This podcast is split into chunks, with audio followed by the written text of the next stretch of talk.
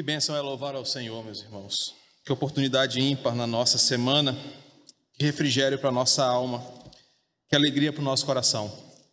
Convido você que está aqui a abrir a sua Bíblia em Êxodo capítulo 32. Sejam todos bem-vindos, aqueles que chegaram depois do início e não receberam as nossas boas-vindas. Esse é o culto que a Igreja Cristã Evangélica do Quatraque oferece ao Senhor. E é muito bom ter você aqui conosco. Nós estamos numa série de mensagens denominada Sinais de uma Igreja Verdadeira. E nós já apresentamos alguns argumentos que nos levam a pensar sobre o que faz de uma igreja ser genuinamente uma igreja de Cristo. A nossa primeira pergunta, que fora respondida pela palavra, é para que serve uma igreja? Em luta semanal, mas porque é o dia do Senhor, o dia que você vai estar na casa de Deus, na companhia dos seus irmãos em Cristo para celebrar o Senhor.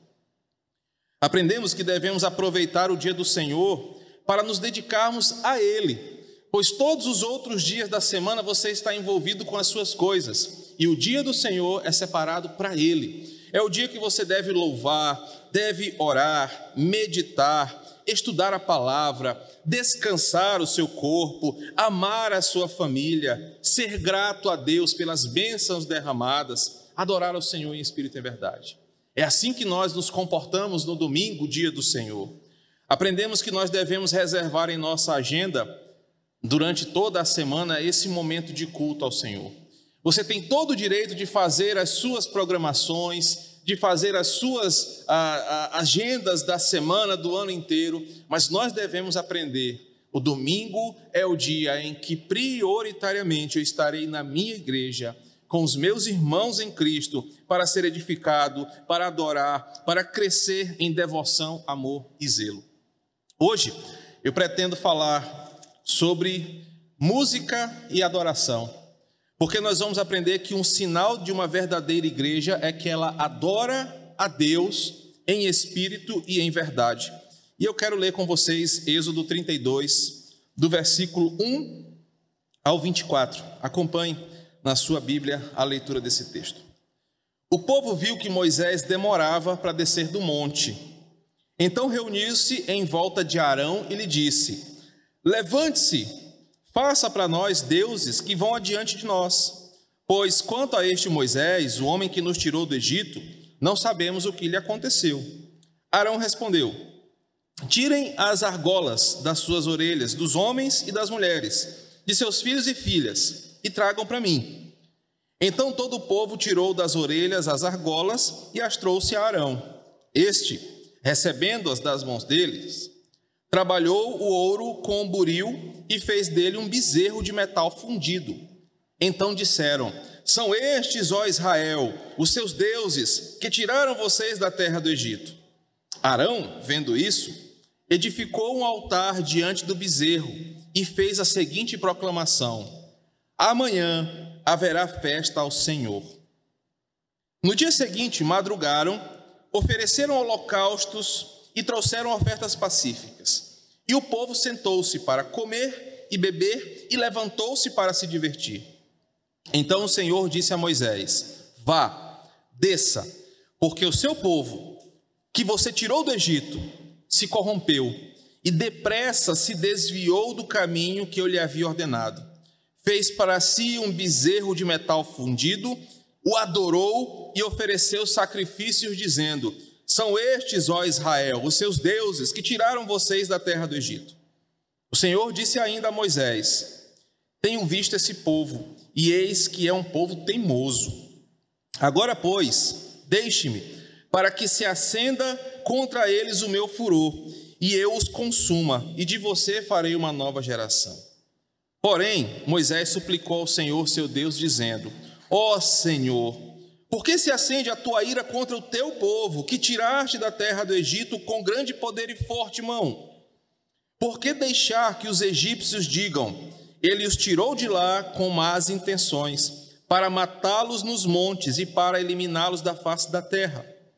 Deixa de lado o furor da tua ira e muda de ideia quanto a este mal contra o teu povo.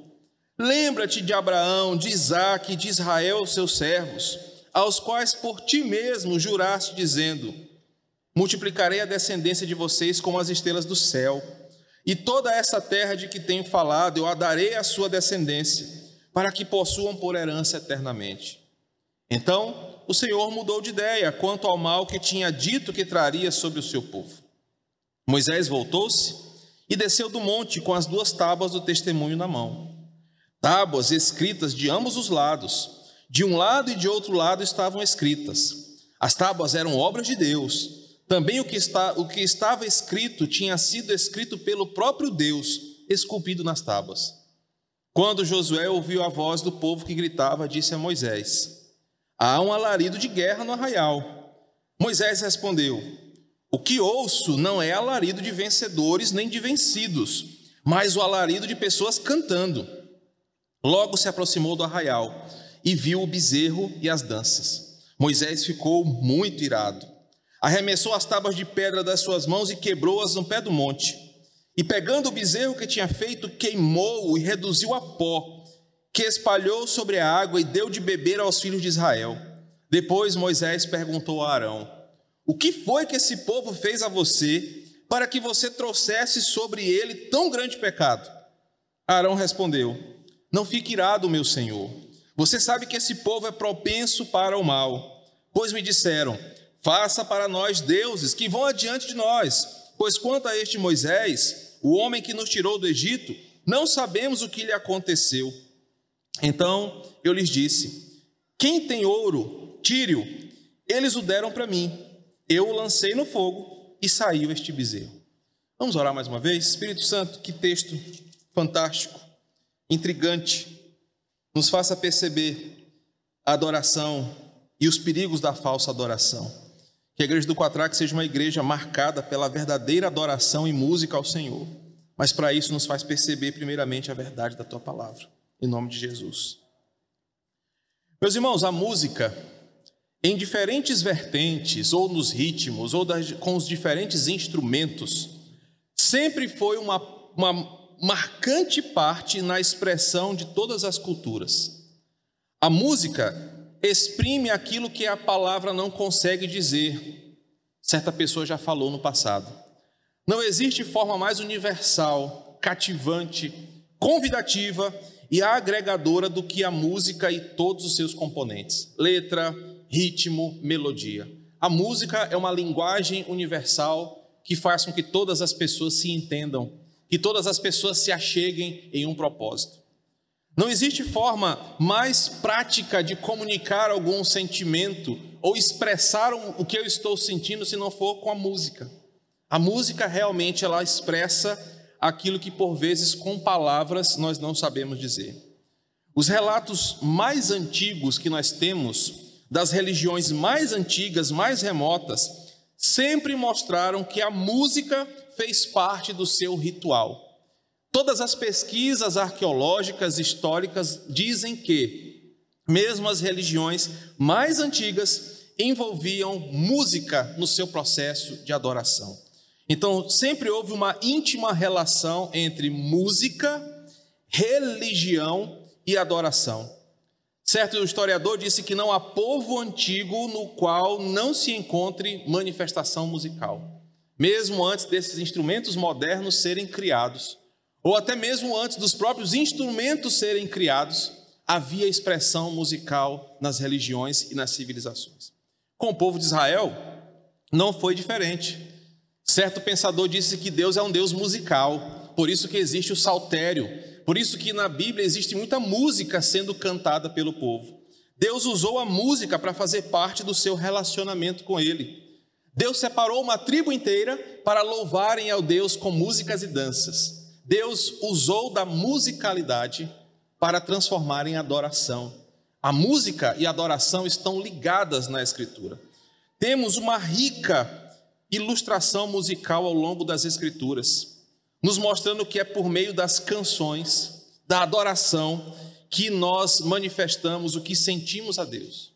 A música, na religião de Israel, na igreja do Novo Testamento, ela serve para demonstrar o que a nossa alma sente. Ela serve para mostrar o que, que nós estamos exaltando e enaltecendo quando estamos em culto. É pela música e pela adoração que nós dizemos para Deus, o quanto nós o admiramos, como nós esperamos que Ele volte para nos levar, como nós desejamos a Sua presença entre nós. Há vários salmos que mostram isso aí.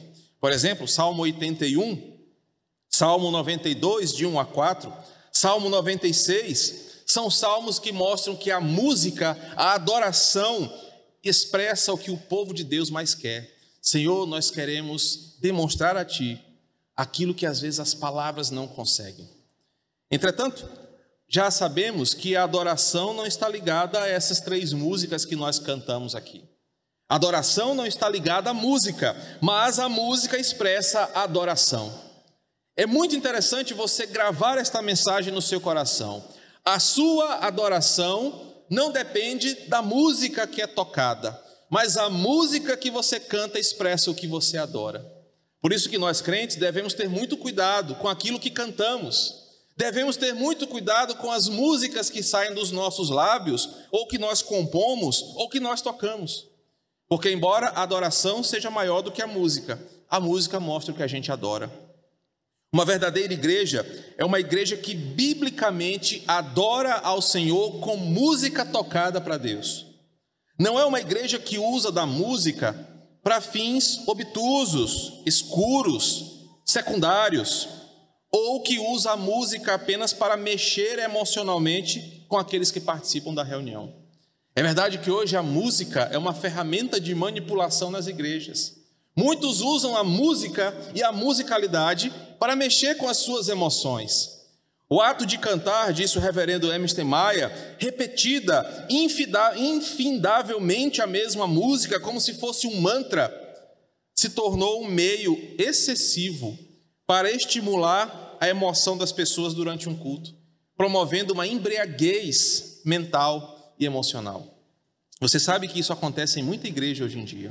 A ideia de tocar a mesma música por horas e horas, como se fosse uma invocação de alguma coisa. O reverendo Emerson Maia diz que essas coisas, esse tipo de música tocada, nada mais, nada menos faz do que embriagar você emocionalmente e te torna uma presa fácil para qualquer tipo de manipulação que vem depois. Não é à toa que quanto mais herege é a música, a, a, igreja, mais a sua música ela é uma música complicada de se entender, de se aceitar, de se adorar.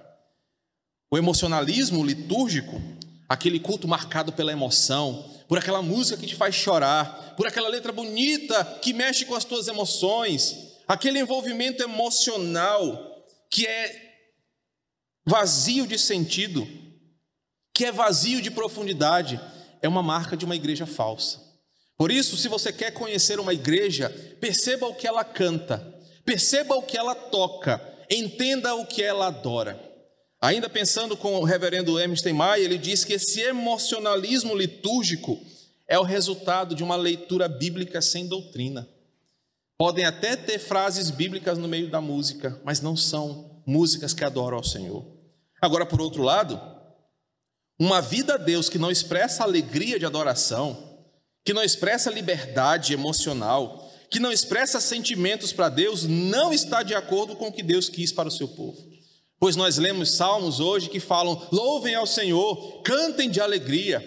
O salmo diz: celebrai com júbilo ao Senhor.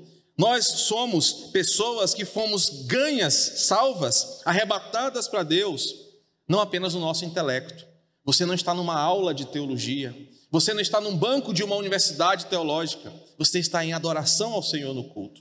Então, quando nós conhecemos a lei, quando nós conhecemos o Evangelho, desde a época do Novo Testamento, essas mensagens não eram recebidas com frieza intelectual. Infelizmente, há uma modinha de muitos jovens que descobriram a teologia reformada agora e que se acham reformados, novos calvinos, que condenam qualquer tipo de expressão emocional no culto. Acham que as pessoas não podem dar aleluia, glorificar ao Senhor em voz alta, cantar com alegria. Acham que o culto é uma aula de exposição teológica fria e seca.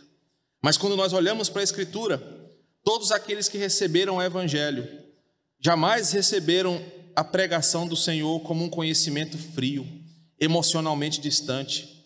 Todos os que receberam a mensagem, que foram salvos, eles recebiam com brados de louvor, com brados de alegria, com choro, e por vezes com música. Porque a própria Bíblia diz que quando um, salva, um pecador se, se, se converte e é salvo do mau caminho, há uma festa no céu. Será que a festa na tua casa é uma festa de apresentação de monografias? Vamos reunir para fazer uma festa. Tu vai apresentar tua monografia aí, nós vamos ouvir e depois debater aqui. A festa envolve música. A festa envolve alegria, envolve canção, expressão de gratidão. Por isso, uma ortodoxia fria, crentes que não expressam emoção a Deus porque se acham muito espirituais, eles não conhecem o Deus da Escritura, conhecem o Deus dos livros, que nunca chegou no seu coração.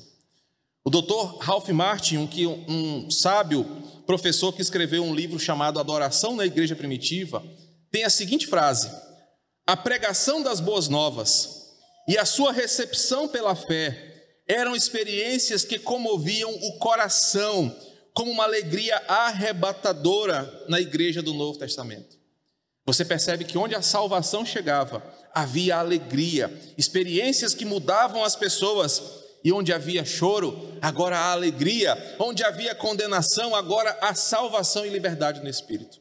Você encontra essa mensagem, essa afirmação, em Romanos 14, versículo 17. Embora o texto não fale sobre adoração propriamente dito, mas quando Paulo está definindo o que é o reino de Deus, Paulo diz assim: porque o reino de Deus não é comida nem bebida, mas justiça, paz e alegria no Espírito Santo. Então, se há uma verdade que a Bíblia diz, é que ser crente é ser alegre. Louvar a Deus envolve emoção genuína, salva e liberta dos exageros. No culto ao Senhor, há um espaço para adorar a Deus com música, para manifestar o que sentimos a Ele. Há espaço para expressarmos a Deus, por vezes entre lágrimas, às vezes cantando desafinado, mas cantando alto ao Senhor, porque você não está ali para competir com o seu irmão quem canta melhor. Você não está ali para a sua voz sobressair na multidão. Você está naquele momento para dizer: Senhor, eu te amo. Estou expressando isso com aquilo que as palavras apenas não podem expressar. Por isso eu canto ao meu Deus. Lá em casa, de vez em quando, eu e Lely estamos fazendo as coisas, estamos cantando. Às vezes eu canto o mesmo trecho da música o dia todo. Hoje eu passei o dia cantando a primeira frase daquele baião que a gente cantou, que foi só o que eu memorizei. Estamos juntos, prontos para adoração. Pronto, foi o que eu aprendi hoje da música. Porque o cristão, ele tem prazer em cantar ao Senhor. Porque quando ele não consegue falar, ele expressa por música. O problema é que nem todos aqui sabemos o que significa adorar. Nem todos aqui sabemos como a adoração se mostra na Escritura, e é isso que nós estamos vendo essa noite. Adoração, como uma palavra, ela tem algumas possibilidades que aparecem na Bíblia.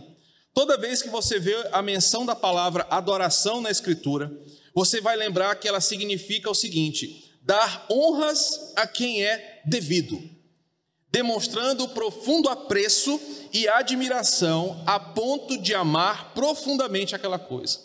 Adorar na Escritura significa eu tenho uma admiração profunda e grande por isso. Então, por isso eu o amo profundamente. Por vezes, a Bíblia diz que essa adoração é demonstrada pela submissão da vontade. Eu sirvo quem eu adoro. Eu estou dedicado a servi-lo totalmente com tudo que eu tenho. Por vezes, essa dedicação, a tradução da palavra adoração significa curvar-se para frente, porque eu me devoto, no sentido de me entregar em humilhação para adorar quem eu tanto amo. Adoração, então, é algo que exige uma profundidade de quem você é, porque o que você adora é o centro da sua vida aquilo que é adorado se torna algo mais importante e de inestimável valor na sua vida. Por isso que Jesus fala: onde estiver o teu tesouro, ali estará também o teu coração. Quando nós percebemos na Bíblia, adoração é a resposta que você dá àquilo que você recebe, porque você sabe de quem você recebeu. E aqui está o perigo da idolatria, porque se nós recebemos coisas de fontes erradas, nós tendemos a adorar coisas ao invés do Criador.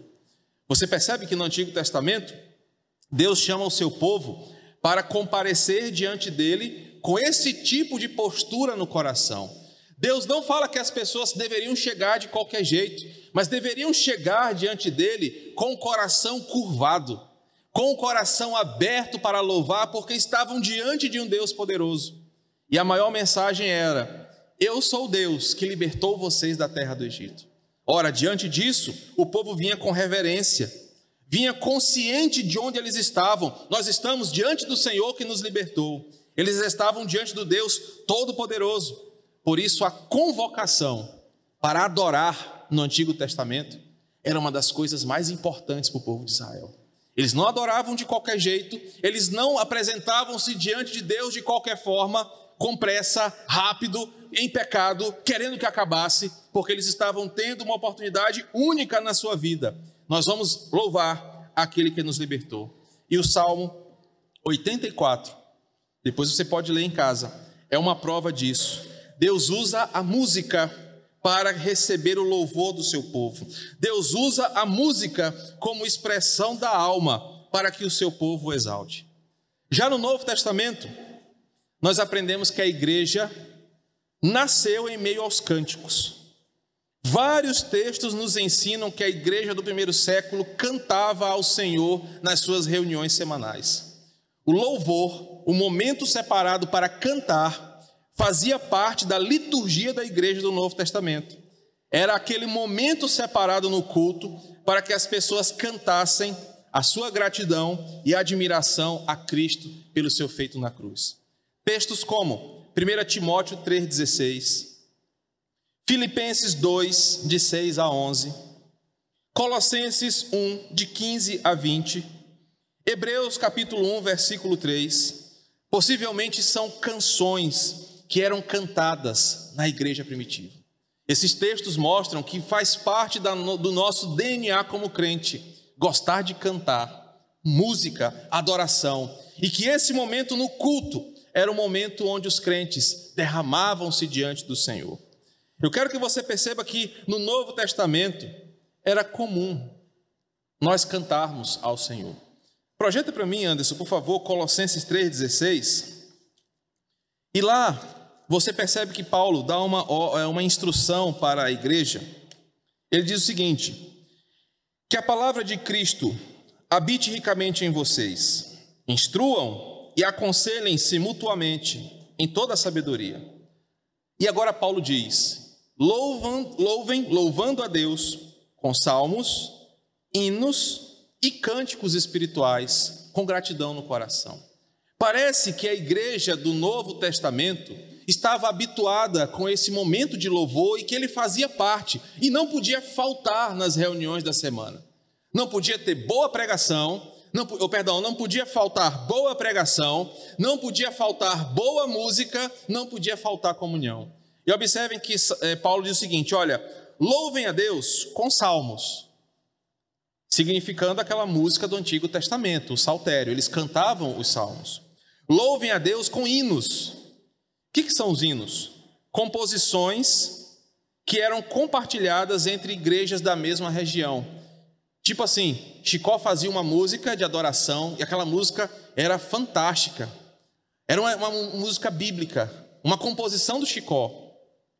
Então aquela música era aprendida por toda a igreja. Mas a igreja próxima ouvia aquela canção e falava: "De onde é essa canção?" Ah, essa canção foi Chicó que escreveu. Nós podemos cantar lá na nossa igreja também, ensinem para nós. E assim um grupo de igrejas ia cantando o mesmo hino. Não é à toa que hoje nós temos o nosso inário. É assim que surgiu o inário cristão. São músicas que eram cantadas por igrejas que iam se aproximando e gostando daquela canção. Paulo diz que existem os cânticos espirituais. Os cânticos espirituais eram aquelas composições espontâneas criadas por membros da igreja local para algumas celebrações. Então imagina que nós iremos celebrar há 25 anos da nossa igreja, em breve. E para aquela ocasião, o irmão preparou uma canção de gratidão a Deus. E ele vai tocá-la naquele dia como símbolo de adoração. Isso é o cântico espiritual. Nada a ver com aquilo que a Lagoinha faz, daquela adoração espontânea, aquelas coisas que não têm fundamento bíblico. Cântico espiritual era aquele irmão que estava expressando a sua alegria a Deus pelos seus feitos, e a igreja cantava com ele aquela alegria. Nós temos alguém que faz isso aqui na igreja, que fez até no casamento dele, o irmão Raimundo, que compõe os seus cânticos espirituais. Nós temos melodias, composições nossas, que cantamos ao Senhor. O que mais marca a igreja do Novo Testamento é que o termo Maranata, vem para nós, Senhor, expresso em 1 Coríntios 16, 22, era o desejo de mais profunda adoração da igreja. A igreja cantava, a igreja louvava com o desejo de dizer: Senhor, volta para nós, vem para nós, esteja conosco, porque o cântico é essa expressão da alma que ama ao Senhor. Então, quando nós cantamos, nós estamos agradecendo a Deus por tudo que Ele fez, por tudo que Ele há de fazer. A adoração, ela é essa palavra cantada, ela é a palavra de Deus cantada expressa, praticada pelo adorador. Uma igreja verdadeira canta uma boa teologia. Uma verdadeira igreja canta Bíblia ao seu Senhor. Agora eu quero que você volte para Êxodo 32, que é o texto que nós escolhemos para essa reflexão. Porque após eu te dar esses argumentos iniciais, explicando o que é a adoração e a música na Escritura, o texto que nós lemos tem alguns ensinamentos importantes sobre música e adoração. E você vai ver que esse texto nos desafia a praticarmos a adoração de forma correta e vai nos mostrar os perigos da falsa adoração. Tudo começa no versículo 1, quando você percebe que a falsa adoração, ela é fruto da impaciência, das, dos nossos desejos serem satisfeitos na hora que a gente quer. Moisés estava há 40 dias no Monte Horebe. Deuteronômio capítulo 9 vai mostrar isso, que havia 40 dias que Moisés estava no monte e o povo estava lá debaixo. O texto diz que o povo estava agoniado. Oh, Moisés está demorando, 40 dias. A gente quer que aconteça alguma coisa, quer um milagre. A gente quer que os nossos desejos sejam realizados. Nós estamos no deserto, queremos ir para algum lugar, mas Deus está demorando. A falsa adoração, ela é fruto dessa impaciência. O homem sempre buscará criar falsos deuses, para que esses deuses respondam à agonia da sua alma. O homem sempre criará falsos deuses para se curvar diante deles, porque ele não consegue esperar em Deus, porque ele não consegue ter paciência e ele quer que as coisas aconteçam do seu jeito. A falsa adoração no versículo 1 surge porque o nosso coração quer que as coisas aconteçam do meu jeito. Aí eu quero que você imagine a situação. O caba saiu lá do Egito, já pensando o seguinte: quando eu chegar em Canaã, vou meter uma casa toda no porcelanato, parede, janela de dois metros de vidro, vou botar uma varanda bacana para pegar um vento de tarde. 40 dias que Moisés está no deserto, ele, bicho, Moisés não vai vir, não. Eu estou agoniado, eu quero que o meu desejo seja satisfeito. Ah, se Deus não desce, Arão, faz um Deus para nós aí, nós queremos adorar, porque se a gente adorar, a coisa vai acontecer. A falsa adoração é fruto de um coração impaciente. Em contrapartida, a verdadeira adoração só é possível com o conhecimento de Deus. E esse conhecimento às vezes diz: olha, aquieta-te, acalma e saiba que eu sou Deus. A verdadeira adoração é reflexo daquilo que diz: esperei confiadamente ou confiantemente no Senhor. A verdadeira adoração é fruto daquele conhecimento bíblico de Provérbio 16, que diz o seguinte: O Senhor faz todas as coisas para um determinado fim.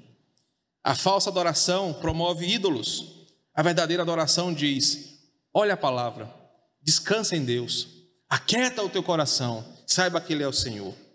No versículo 2, o texto diz que a falsa adoração arranca aquilo que o idólatra tem Observe que para que eles construíssem um ídolo, eles precisaram tirar as únicas coisas de valor que eles tinham. E muito parece com essas novas igrejas, essas novas teologias, onde o pastor quer o teu celular, quer a chave do teu carro, quer o teu relógio de ouro, porque é isso que o ídolo faz. O ídolo arranca de você o que você tem, para que ele possa existir. Observe que para que o Deus aparecesse aqui, foi preciso que os, os israelitas dessem o que eles tinham de valor. As argolas e os relógios de ouro da época, os brincos dos homens, das mulheres, nem as crianças foram poupadas. O idólatra, ele dá o que ele não tem para satisfazer a sua idolatria. Ele assina um cheque pré-datado, ele dá a casa que ele ainda nem terminou de pagar, ele entrega a chave do carro dele, porque o ídolo tem que ser alimentado. Mas o ídolo, ele é pobre, ele não tem nada, ele precisa que você dê as suas coisas para ele. Observem que os falsos deuses nada possuem e por isso nada podem dar além da ilusão. A verdadeira adoração, em contrapartida, é fruto de um Deus que diz o seguinte: Eu sou o dono do ouro e da prata. Nada que você tenha pode me acrescentar alguma coisa, porque eu é que dou as minhas coisas para vocês. Então, enquanto o idólatra adora, perdendo o que ele tem, a verdadeira adoração, ela é fruto do que Deus já te deu. Nós não entramos por aquelas portas para que Deus nos dê. Nós entramos por aquelas portas pelo que ele já nos deu. Nós não vimos adorar a Deus pelas coisas que nós queremos que ele nos dê. Porque mesmo se ele decidir não dar mais nada para nenhum de seus filhos, ele já nos deu tudo o que nós precisávamos, a salvação em Cristo Jesus. Então, o Deus que nos amou primeiro, esse é o Deus que já nos deu. Efésios fala que ele já nos deu bênçãos nas regiões celestiais. Nós não precisamos tirar o que temos para que Deus exista. Ele existe e ele nos dá o que temos. Por isso nós o adoramos. O versículo 4 mostra que a falsa adoração sempre tenta ocupar o lugar de Deus, sempre se disfarça como adoração a Yahvé, mas não passa de obras feitas por mãos humanas. Ouça o versículo 4. Então este, Arão, recebendo o ouro da mão dos israelitas, fez um bezerro de ouro. Foi Arão quem fez. Mas quando os israelitas recebem, olha o que eles dizem: são estes os deuses que tiraram vocês da terra do Egito. A falsa adoração sempre tenta dizer que é Deus. O ídolo sempre tenta se passar por Deus. Por isso que você não vê ninguém adorando uma imagem de seguinte: olha, isso aqui é só um pedaço de gesso que foi esculpido numa loja lá no centro de São Luís. É por isso que você não olha um idólatra adorando uma imagem feita de um pedaço de pau e falar, foi um cara lá em Rosário que trabalha com madeira que fez isso aqui. Para ele aquilo é uma divindade, é Deus. Mas ele esquece que quem fez o ídolo foi o homem. Um homem mortal que desenhou da sua cabeça a imagem que ele adora. O versículo 4 mostra isso, foi Arão que fez. Arão pensou, cara, como é que é um bezerro? O touro que eles adoravam lá no Egito era mais ou menos assim. Então vou fazer uma miniatura dele, vou fazer um bezerro. Foi Arão que projetou, mas o idólatra acha que aquilo é Deus. A falsa adoração sempre tenta se passar por Deus. O que me leva ao versículo 5. A falsa adoração sempre tenta se afirmar como sendo para Deus porque todo idólatra acha que está adorando a Deus. Todo falso adorador acha que está adorando a Deus. Observe o versículo 5. Arão, vendo isso, edificou um altar e, fez, e falou: Amanhã haverá festa ao Senhor. Como assim, Arão? Você fez um bezerro de ouro, seu miserável, e tu está dizendo que vai ter festa para Deus? Sabe por que isso? Porque o idólatra nunca reconhece que ele adora uma imagem. Para ele aquilo é Deus, por isso que ele é iludido, ele é enganado. Ele sabia, Arão sabia, o povo sabia que não foi o bezerro que libertou eles do Egito. Aquele povo sabia que quem derrubou as portas, quem venceu Faraó, quem eliminou o exército de Israel, não foi aquele bezerro que tinha acabado de ser feito de metal. Eles sabiam que era Yahvé, mas a idolatria cega a pessoa e ela acha que são aquelas coisas que fazem alguma coisa por ela. Em contrapartida, a verdadeira adoração sabe quem é Deus e por isso diz que só Ele é digno de louvor. O verdadeiro crente não se curva diante de imagens, de ídolos, de falsas adorações, porque ele sabe que só Deus, o Deus da Escritura, esse Deus que não é dominado por homens, esse Deus que não é fruto da minha mente é que é digno de adoração. O versículo 5 mostra que a falsa adoração cria as suas coisas e mente para a sua consciência: isso aqui é Deus. A verdadeira adoração fala: Deus não pode ser sequer imaginado por mente humana. porque Ele é o Deus de toda a criação. O versículo 6 mostra que a falsa adoração está sempre voltada para os desejos da carne. Observe o versículo 6 e você vai ver que a falsa adoração é sempre voltada para o homem, para as suas necessidades, para os seus caprichos e, por via de regra, exagerada. Deixa eu situar vocês. Quando traduziram esse termo do hebraico para o latim, nesse texto eles mudaram um pouco a força da palavra, porque ele fala o seguinte: o povo se sentou, era de madrugada, perceba, era de madrugada. Se você chama essa igreja para orar às seis horas da manhã, aparece dois peladinhos, porque é para Deus. Agora, vê nos, nos guetos de idolatria, o pessoal madruga, o pessoal se sacrifica para isso. Mas quando é para Yahvé, não, ah, pastor, seis horas da manhã, o senhor está doido? O melhor dia para dormir é domingo, eu vou orar seis horas da manhã para Deus, vou nada, Deus sabe meu coração. Ainda é tão miserável que diz, não, Deus sabe que eu estou aqui em paz com Ele. Observe o texto, eles madrugaram na idolatria. E aí trouxeram ofertas, fala que é para trazer oferta para Deus, o povo bota cadeado comprado lá no carvalho no bolso para não sair a oferta, mas é para o ídolo ele dá. E o povo sentou-se para comer, beber, e em português ficou assim: e levantou-se para se divertir. Não é assim? Só que essa palavra no hebraico é e levantou-se para praticar orgias. O culto aqui era exagerado era a cachaçada truando solto, era o pagode truando, era a música, era a dança, era a comida, era a fartura e era orgia sexual. Porque toda falsa adoração quer dar o que para o idólatra? Satisfaça o seu desejo.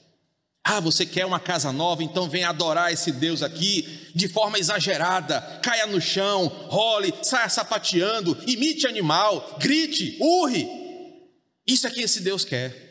A falsa adoração exagera ela leva o homem para o capricho da carne.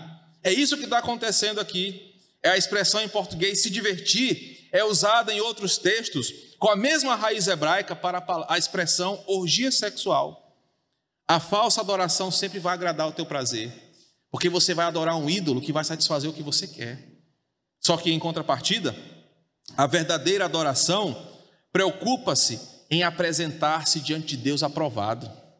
Ao invés de querer estar perto de Deus para exagerar as minhas emoções, a verdadeira adoração é em espírito e em verdade, é com o coração quebrantado, contrito, é com medo de ser morto por Deus por estar em pecado.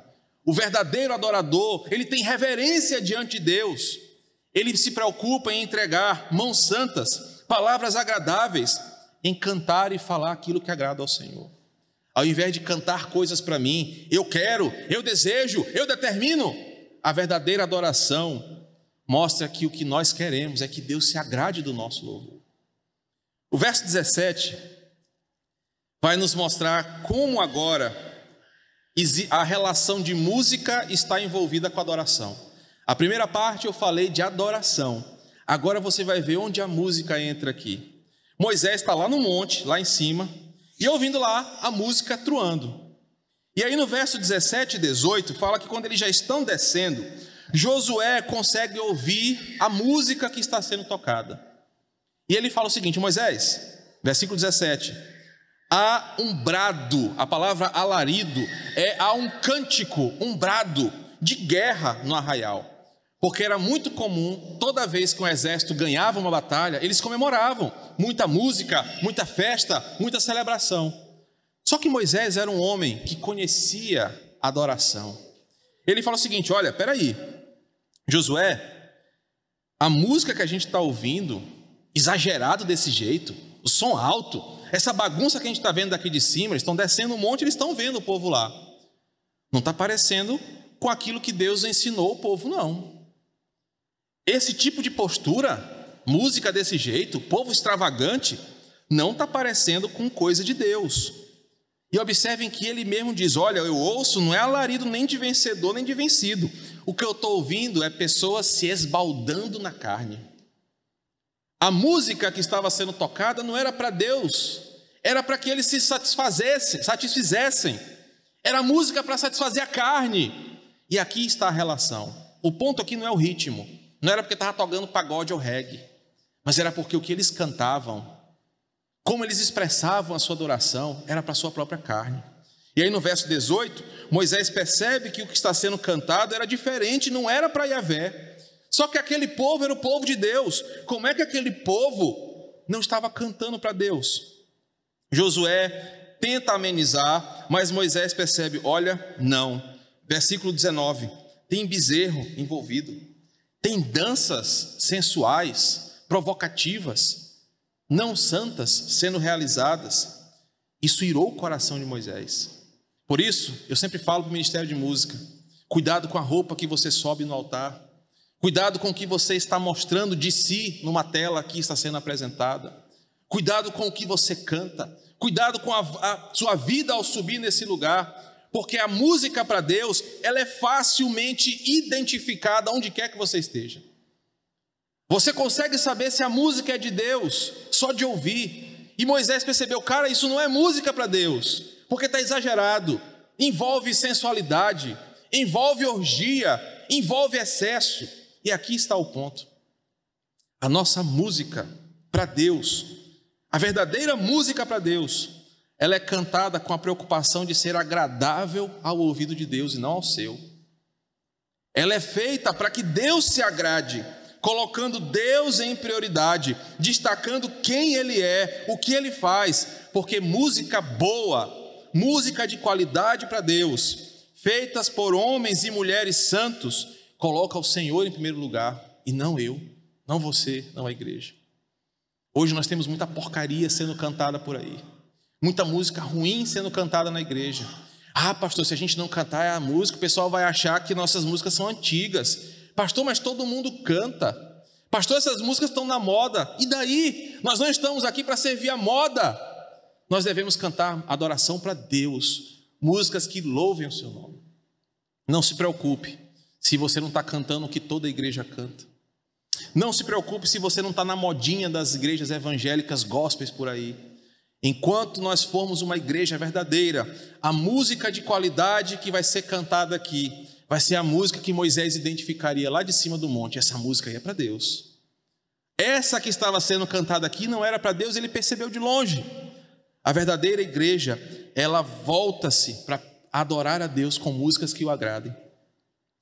O nosso cântico, nossa música, não visa ser apenas bonita, ou agradável, ou bem tocada. A nossa igreja tem o privilégio de ter muitos bons músicos, exceto o Chicó, todos os outros são muito bons aqui.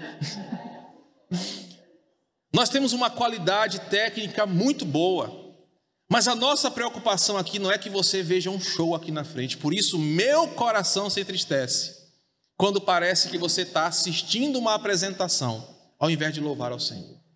Parece que quando chamamos o Ministério de Música, você está participando de um show, analisando o figurino de quem está aqui na frente, analisando os acordes, a música, mas não está se envolvendo em adoração.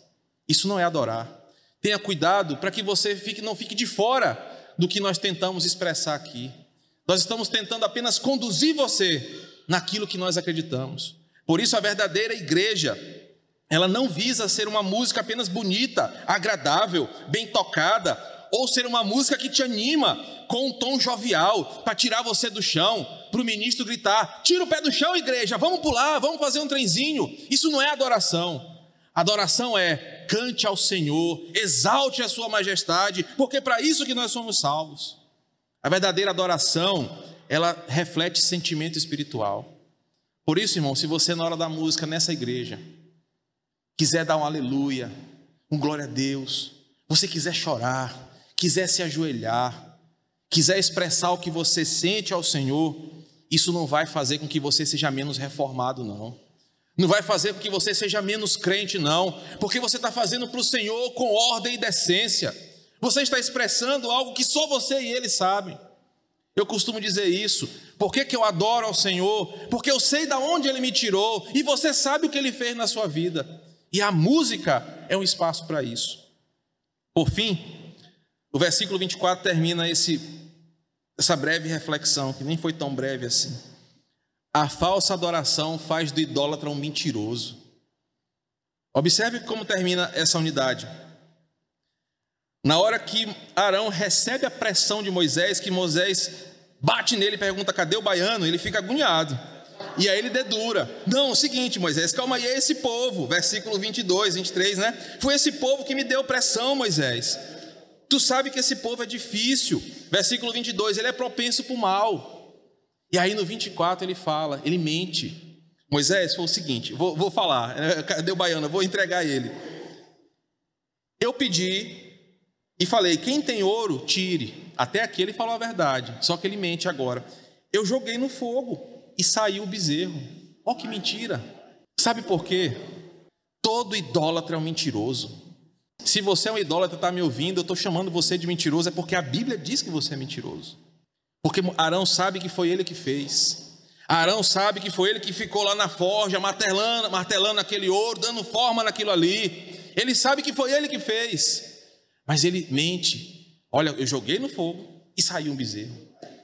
A falsa adoração, ela faz com que o idólatra minta para si mesmo. Não, eu vou me curvar diante dessa imagem porque ele que vai me dar uma benção. E ele é abençoado, não é porque aquela imagem fez, mas porque Deus, mesmo ele sendo inimigo, abençoa o idólatra. E ele fala: Não foi fulano de tal que me abençoou. Arão sabia disso, mas ele mentiu porque ele não queria morrer. Arão mentiu porque ele não queria ser apedrejado pelo povo. Arão mentiu porque, além de covarde, aqui ele enganou a sua própria consciência. Ele sabia que não era assim.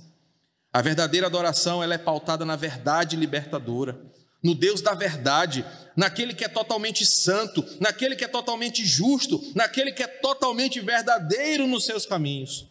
Por isso que o louvor a Deus deve sempre ser de acordo com a palavra. Nós não adoramos na mentira. Meus irmãos, quais aplicações eu posso tirar sobre uma igreja verdadeira?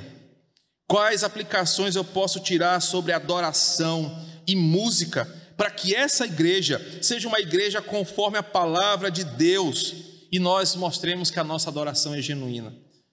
São pequenas frases para você refletir. A primeira delas, busque conhecer a Deus pela página, pelas páginas da Escritura. Assim você vai saber como adorar. Você terá reais motivos de louvor e será preservado de adorar um ídolo estranho ou um Deus que não é da Bíblia. A segunda aplicação, seja santo, para que os seus lábios também sejam santos e do seu coração saia louvor santo a Deus. Deus agrada-se do louvor do seu povo santo e não da música gospel que é tocada por aí. Terceira frase, entenda que o louvor é para Deus e não para você. A música é para Deus e não é música para Deus só aquela que você gosta, é qualquer música que expresse a verdade da Bíblia. Então, entenda: louvor é para Deus e não para mim. E por fim, aproveite cada oportunidade que você tiver para expressar a Deus a sua gratidão em louvor a Ele, pois são momentos preciosos na igreja que nós temos oportunidade de cantar ao Senhor. Que Deus nos abençoe com essa palavra e nos torne uma igreja cada dia mais verdadeira. Vamos orar? Senhor, graças te damos pela tua palavra ministrada. Que bênção foi hoje olhar para Êxodo e aprender com o erro do povo de Israel. Para que nós não possamos cair no mesmo erro da falsa adoração, adorar ao Senhor que não é o Deus da Escritura. Que bênção é aprender sobre louvar com músicas ao Senhor que fez tudo por nós. Que essa igreja, Igreja Cristã Evangélica do Quatraque, seja marcada pela verdadeira adoração. Que o teu nome seja exaltado sobre nós, todas as vezes que nós abrimos os nossos lábios para cantar, e que o Senhor seja exaltado entre nós, como teu povo, e tu sendo, tu sendo o nosso Deus verdadeiro. Receba a oração que fazemos agora, como fruto da reflexão desta palavra. E assim oramos em nome de Jesus.